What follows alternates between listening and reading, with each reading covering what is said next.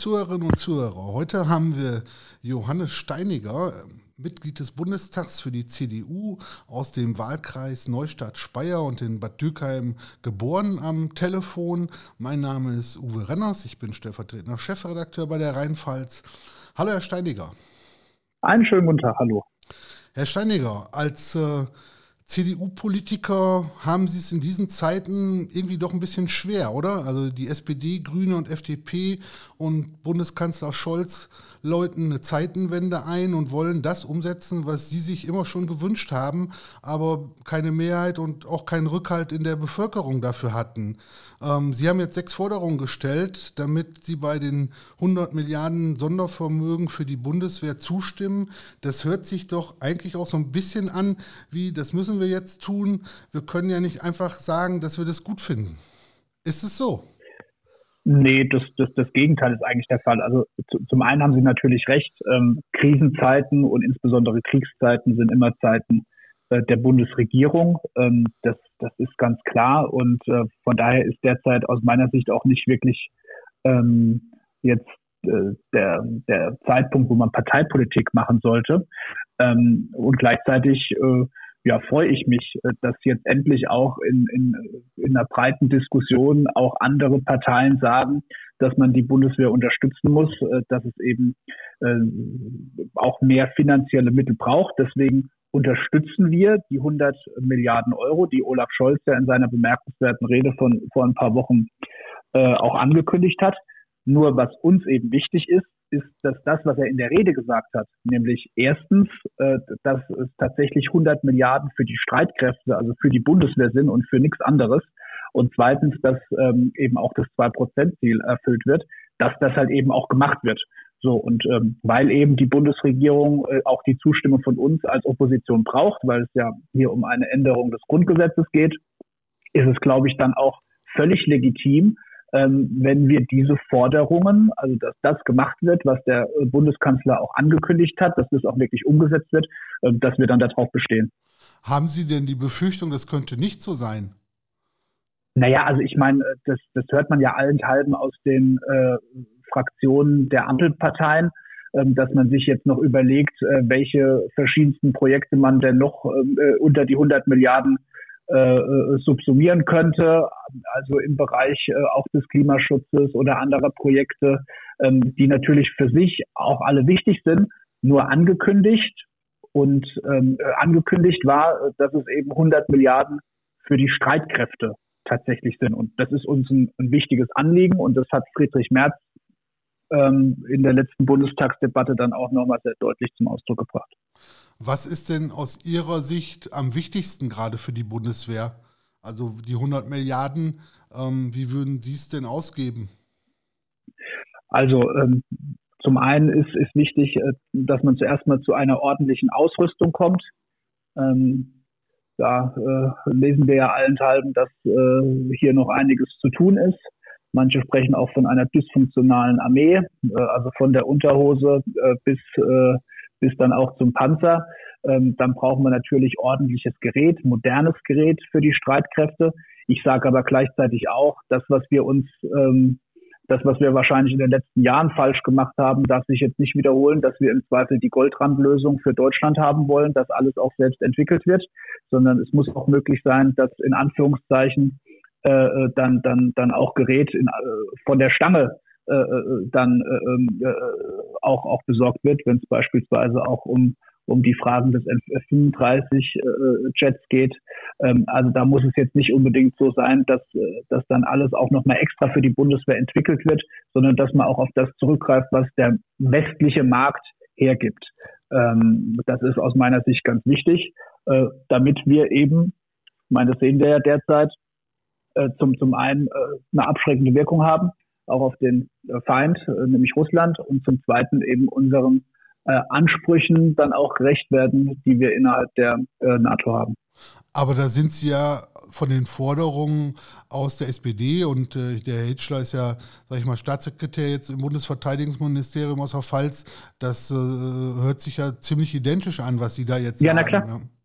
Ja, ja aber es, es, gibt da ja, also, also wie gesagt, wenn es um die Frage geht, dass äh, die 100 Milliarden tatsächlich auch zu 100 Prozent in Material für die Streitkräfte geht, in die Ausstattung und Ausrüstung unserer Soldatinnen und Soldaten, dann hat die Bundesregierung uns an ihrer Seite.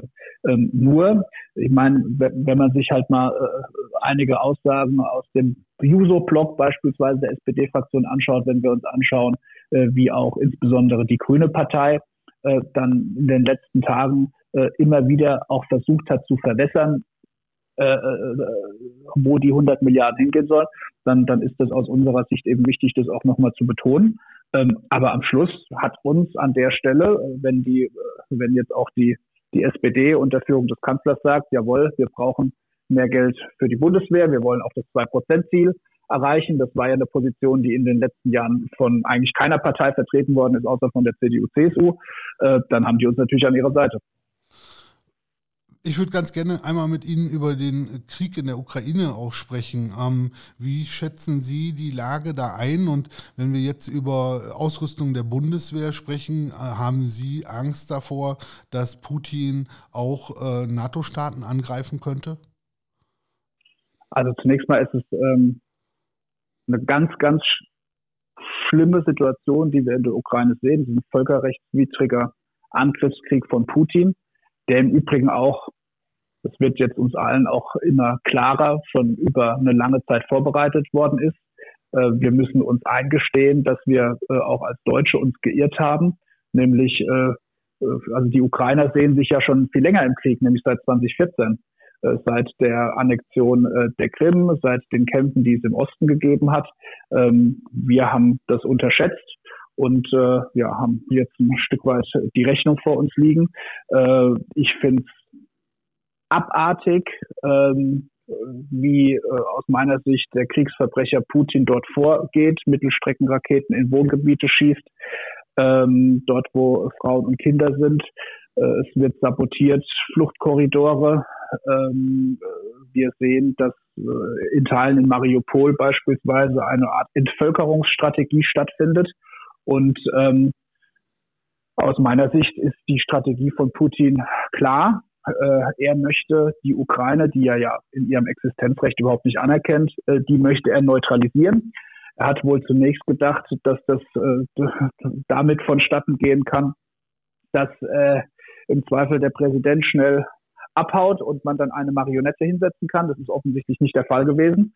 Und jetzt versucht er es in einer anderen Art, äh, nämlich militärisch zu neutralisieren. Also äh, ich gehe davon aus, dass äh, das Schlimmste dort auch noch vor uns liegt. Ich glaube allerdings, äh, Stand heute ähm, muss, müssen wir auf alles vorbereitet sein und äh, da spielt auch die Abschreckung natürlich äh, äh, eine sehr große Rolle. Ich gehe aber nicht davon aus, dass er so dumm ist und äh, NATO-Gebiet angreift, weil er dann natürlich ähm, dann muss ihm klar sein, dass da natürlich auch eine militärische Auseinandersetzung mit, dem, mit der gesamten NATO geben wird.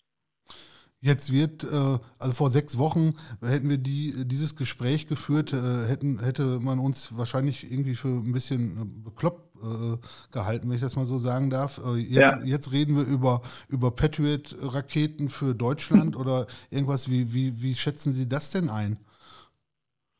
Ja, ich glaube, wir sind in Deutschland ähm, jetzt mal in der Realität aufgewacht. Äh, ähm, mein, wir haben, ich hatte vor wenigen Tagen ein Gespräch mit ähm, einer Bekannten, die so Ende 50 äh, ist und die gesagt hat, na ja, eigentlich äh, so die letzten 30 Jahre waren ja sehr unbeschwert für uns bei allen großen und kleinen Krisen, die es so gab.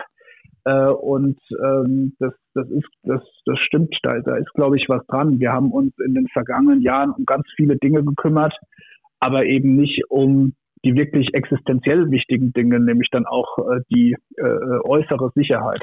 So, das ist natürlich auch klar, wenn man keine äh, erstmal offensichtliche Bedrohung vor sich sieht. Aber ich habe jetzt schon das Gefühl, dass wir ein Stück weit zurückgeworfen sind auf die wirklich äh, existenziell wichtigen Dinge. Und das hat halt auch was mit der Frage zu tun, ob ich mich verteidigen kann. Jetzt heißt 100 Milliarden Sondervermögen. Äh, mhm. Das ist ja, sag ich mal, wenn ich äh, zur Bank gehe und sage, ich möchte gerne 20.000 Euro Sondervermögen, dann nennt man das Schulden. Ähm, ja. Das ist, ähm, das Geld muss ja irgendwie auch äh, zurückgezahlt werden. Ähm, da sind wir ja beim nächsten Problem. Was heißt das denn für, für, ja, für Deutschland? Was heißt es für uns? Was heißt es für die Bürger? Ähm, müssen wir jetzt, äh, sag ich mal, uns an diese Spritpreise etc. alles äh, gewöhnen, an steigende Lebensmittelpreise? Wird sich das Leben grundlegend verändern? Also die Inflation hat ja zunächst mal nichts zu tun mit den 100 Milliarden Euro jetzt für die Bundeswehr. Ähm, dass das natürlich äh, haben Sie, glaube ich, zu Recht gesagt. Sondervermögen ist ja so eine Art Politik-Sprech, heißt aber eigentlich äh, Schulden. Ähm, äh, aus unserer Sicht muss es da auch einen Tilgungsplan geben, wie dann über die nächsten Jahre und Jahrzehnte dieses Geld dann auch zurückgezahlt werden kann. Ähm, aber ich glaube schon, dass wir, und das ist auch eine politische Führungsaufgabe, ähm, dass wir schon auch der Bevölkerung reinen Wein einschenken müssen. Äh, das, das ist dann auch schmerzhaft. Aber dass sich mh, nach äh, diesem äh, oder, oder durch diesen äh, Angriffskrieg der Russen äh, wir eigentlich einer, in einer neuen Welt aufgewacht sind. Das glaube ich also schon. Also ich sehe uns mittelfristig schon auch in eine Art Systemkonflikt äh, laufen, der da lautet, äh, Diktaturen auf der einen Seite, Stichwort auch China, und auf der anderen Seite eben äh, die, die sogenannte westliche freie Welt. Ähm, da müssen wir uns ganz neu organisieren. Da wird auch ein Stück weit äh, ähm, etwas der Wohlstandsdividende, die wir so in den letzten Jahren eingeheimst haben und Deutschland an vorderster Front als Exportweltmeister, das wird auch ein Stück weit zurückgehen. Also lange Rede, kurzer Sinn. Ich glaube schon, äh, dass wir uns auch auf Wohlstandsverluste einstellen müssen. Jetzt sieht man momentan in den Regalen, äh, kein, dass man kein Sonnenblumenöl mehr kaufen kann, mhm. Mehl, kein Mehl. Irgendwie bei Nudeln wird es gerade wieder besser. Äh, was würden Sie denn den Leuten draußen da sagen? Ist das notwendig? Also muss ich mich jetzt wirklich damit Öl eindecken? Das sind ja, sag ich mal, so psychologische Prozesse, die äh, schon einem auch ein bisschen Sorgen machen. Ja, wir haben es ja äh, bei der Corona-Krise äh, hatten wir eine ähnliche Situation, dass äh, mancher der Auffassung war, er müsste jetzt äh, massenweise beispielsweise Klopapier horten. Ähm, da hat sich ja dann auch nach, nach einiger Zeit herausgestellt, dass das gar nicht notwendig ist. Ich glaube, dass es jetzt auch bei diesen Produkten, die derzeit knapp sind, in ähnlicher Art und Weise ist. Aber wir müssen uns auch ehrlich machen. Ähm, für uns in Deutschland, in einem sehr reichen Land, heißt es, äh, dass jetzt vielleicht mal das Sonnenblumenöl leer ist. Ähm, in anderen äh, Ländern dieser Welt, insbesondere in Afrika, wird die derzeitige Situation dazu führen, äh, dass wir massiven Hunger bekommen werden. Und ähm, das sind eigentlich die Sorgen, die bei mir gerade größer sind als die Frage, ähm, kriegt man jetzt noch äh, irgendwo einen Liter Sonnenblumenöl her. Sie sind ja viel unterwegs, auch im Wahlkreis. Ich habe gesehen, mhm. dass Sie jetzt diese Woche auch viele Besuche gemacht haben. Wie äh, sehen denn die ja, Dürkheimer und die, die Menschen in der Pfalz äh, die Lage? Was hören Sie da gerade? Also es gibt eine unglaublich hohe Hilfsbereitschaft äh, quer durch meinen Wahlkreis. Äh, das fängt im Norden in Obregheim an, wo ähm, von Anfang an Hilfsgüter gesammelt worden sind, wo Geld gesammelt wird und äh, dies dann auch entsprechend Richtung Polen, Ukraine verbracht worden ist. Wir sehen in Umstein, hier im Stadtteil von Bad Dürkheim, äh, dass der Ortsbeirat äh, ein gesamtes Haus renoviert hat, wo jetzt Flüchtlinge drin äh, sind. Äh, ich hatte gestern die Möglichkeit, in Dudenhofen in der Pfarrei vorbeizuschauen. Dort ähm, hat äh, die Pfarrei äh, die äh, leerstehenden Pfarrhäuser aufgemacht und als Wohnraum zur Verfügung gestellt. Ich hatte auch die Möglichkeit, mit einer ukrainischen Familie zu sprechen. Das zerreißt einem dann fast das Herz, äh, wenn dann die Mutter berichtet, dass der Sohn eben noch ähm, in Odessa ist und, und eben nicht mit raus konnte und, und dort jetzt eben sein Land verteidigt. Und ich glaube, das müssen wir jetzt auch aus deutscher Perspektive immer wieder ins Verhältnis äh, setzen. Wir diskutieren über die Frage, äh, äh, kriegen wir noch einen Liter Sonnenblumenöl irgendwo her? Das Mehlregal ist leer und die, und die äh, Kraftstoffe sind teurer geworden. Äh, meine Altersgenossen äh, sind in zwei Stunden Flugentfernung, stehen die in der Schlange, lassen sich eine Kalaschnikow geben und warten auf den Russen. ich glaube, das setzt auch vieles nochmal ins Verhältnis. Weil ähm, auch wenn es vielleicht mancher anders sieht, ich glaube schon, dass auch wir Kriegspartei sind. Und wir müssen anfangen, in Deutschland auch diese Realität äh, anzunehmen. Wir kämpfen halt nur nicht mit der Kalaschnikow, aber wir sind eben anderweitig betroffen. Ich würde trotzdem gerne nochmal auf die Energieversorgung äh, zurückkommen. Das ist ja nicht nur Benzin, wir reden ja auch ja. über Gas und heute ja. äh, gibt es in der Frankfurter Allgemeinen Zeitung ein großes Interview mit dem BASF-Vorstand, mhm. ja, der, sag ich mal, nochmal extrem davor warnt, äh, dass damit, äh, also wenn es einen Gasstopp geben würde, äh, die deutsche Wirtschaft äh, in erhebliche Schwierigkeiten kommen würde. Wie sehen Sie, wie sehen Sie die Gefahr, dass sowas passieren könnte und was kann man dagegen tun? Naja, aus meiner Sicht muss, äh, muss man darauf vorbereitet sein. Es gibt ja zwei Richtungen. Entweder, also die, die eine Richtung, auf die sich jetzt äh, Herr Brudermüller bezieht, wäre ja ein Gasembargo durch die Bundesrepublik Deutschland, dass wir einfach äh, gar nichts mehr kaufen. Äh, Im Übrigen, ob das so einfach, also Gas fließt ja durch eine durch eine Pipeline und die kann man auch nicht einfach so abstellen, äh, sondern äh, das, das dauert ja dann auch ein paar Tage. Aber das ist ja die eine Richtung. Die zweite Richtung wäre ja, wenn wenn Putin irgendwann sagen würde, er liefert nichts mehr. Ne? Also auf, ähm, äh, man muss darauf vorbereitet sein. Es ist äh, absolut so, dass uns das wirtschaftlich massiv treffen würde. Ähm, äh, insbesondere eben äh, äh, in der in der in der Grundstoffindustrie, die ja am Anfang ähm, dann, dann auch der Wertschöpfungskette steht. Und gleichwohl sage ich auch in Richtung Industrie, ähm, jetzt ist vielleicht auch ein Zeitpunkt, wo man die ein oder andere strategische Entscheidung, so wie das ja auch die Politik gerade macht, ähm, aber auch nochmal für die eigene Firma überdenken sollte. Also wenn ich mir beispielsweise das Engagement vieler deutscher Firmen in China anschaue, ähm, dann mache ich mir schon Sorgen, ob das sozusagen ähm, nachhaltig dazu beiträgt, ähm, dass auch noch in fünf oder in zehn Jahren äh, das Ganze rentabel ist. Also, um es mal auf den Punkt zu bringen, diejenigen, die jetzt derzeit ihr Hauptgeschäft in Russland haben, die haben ganz schön wirtschaftliche Probleme. Ich fürchte, dass das auch für diejenigen gilt, äh, die relativ viele Eier ähm, ins chinesische Netz gelegt haben. Wenn wir mal in die Pfalz schauen, äh, haben Sie da viele Betriebe im, im, äh, im Kopf oder äh, geht es da eher um wenige? Also bei mir haben sich jetzt noch nicht so viele gemeldet. Ich, ich weiß, dass es einige gibt, insbesondere auch im Logistikbereich. Sind natürlich auch diejenigen, die nachgelagert oder Zulieferer dann zur BASF sind. Ich meine, das dürfen wir nicht unterschätzen. Es geht ja dann, also wenn es so wäre, dass ähm, wir, wir große Probleme bei der BASF bekämen, dann würde das natürlich auch Auswirkungen haben auf all diejenigen, die, ähm, die entsprechend Zulieferer sind oder Dienstleister sind. Ähm, das äh, kann dann schon auch Probleme für uns als Region äh, kommen und, und gleichzeitig ist es trotzdem so, ähm, dass man eben Putin nicht unterschätzen darf. Ja, also ähm, so wie wir 2014 äh, ja, uns, uns im Sicheren gewogen haben, ja, dass er, dass er schon nicht äh, auf die gesamte Ukraine übergehen äh, wird. Äh, so darf man sich halt auch an der anderen Stelle jetzt nicht so sicher sein. Sie haben jetzt von der Krim geredet. Mhm. Mhm. Ähm, ich würde ganz gerne noch mal einmal zurück am Ende auf die Bundeswehr kommen. Und zwar würde ich Sie gerne noch mal fragen, was Sie äh, von, äh, von der Einführung einer Wehrpflicht äh, halten. Das wird ja in den vergangenen Wochen jetzt auch immer wieder, kommt es irgendwie wieder äh, zur Sprache. Äh, sind Sie da, haben Sie da eine Meinung zu?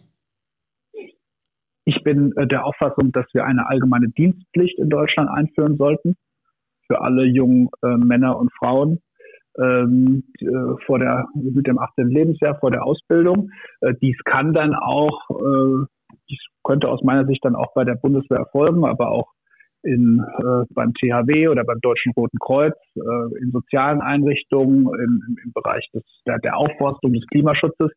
Ähm, ich vertrete schon seit vielen Jahren die Auffassung, dass wir ähm, so etwas wie die allgemeine Dienstpflicht bräuchten. Eine jetzt gesonderte Wehrpflicht, ähm, da bin ich jetzt eher skeptisch, insbesondere weil uns die Bundeswehr ja selbst sagt, ähm, dass sie äh, das derzeit gar nicht so handeln könnten und auch wollten. Und äh, von daher ist, glaube ich, eine allgemeine Dienstpflicht ähm, da das richtige Vehikel. Um nochmal auf die Pfalz noch einmal zu kommen, äh, in Sachen Standorte Bundeswehr, haben Sie da in Berlin schon mal irgendwas gehört, äh, dass jetzt, sag ich mal, durch dieses 100 Milliarden Sondervermögen da irgendwas passieren könnte, dass irgendwelche Standorte wieder aktiviert oder ausgebaut werden? Das habe ich jetzt noch nicht gehört. Ähm, ich gehe auch jetzt erstmal davon aus, dass in einem ersten Schritt diese 100 Milliarden Euro tatsächlich für eine, für, für eine Ausrüstung ähm, dann, dann auch verwendet wird, äh, sprich äh, Flugabwehrraketen, äh, Munition, äh, Gewehre, Panzer, Flugzeuge. Ähm, und dann darf man, dann darf man das auch nicht unterschätzen. Ähm, dann, dann ist so ein unvorstellbar großer Betrag wie die 100 Milliarden Euro, die sich wahrscheinlich keiner wirklich vorstellen kann, wie viel Geld es tatsächlich ist, ist dann aber auch relativ schnell weg. Ähm, äh, aber ich habe jetzt nicht gehört, äh, dass äh, es da irgendwie zu einer Reaktivierung von Standorten käme. Herr Steininger, vielen Dank für das Gespräch. Gerne, danke auch. Bleiben Sie gesund und ähm, wir hören voneinander. Alles klar, machen wir. Super, bis dann. Tschüss.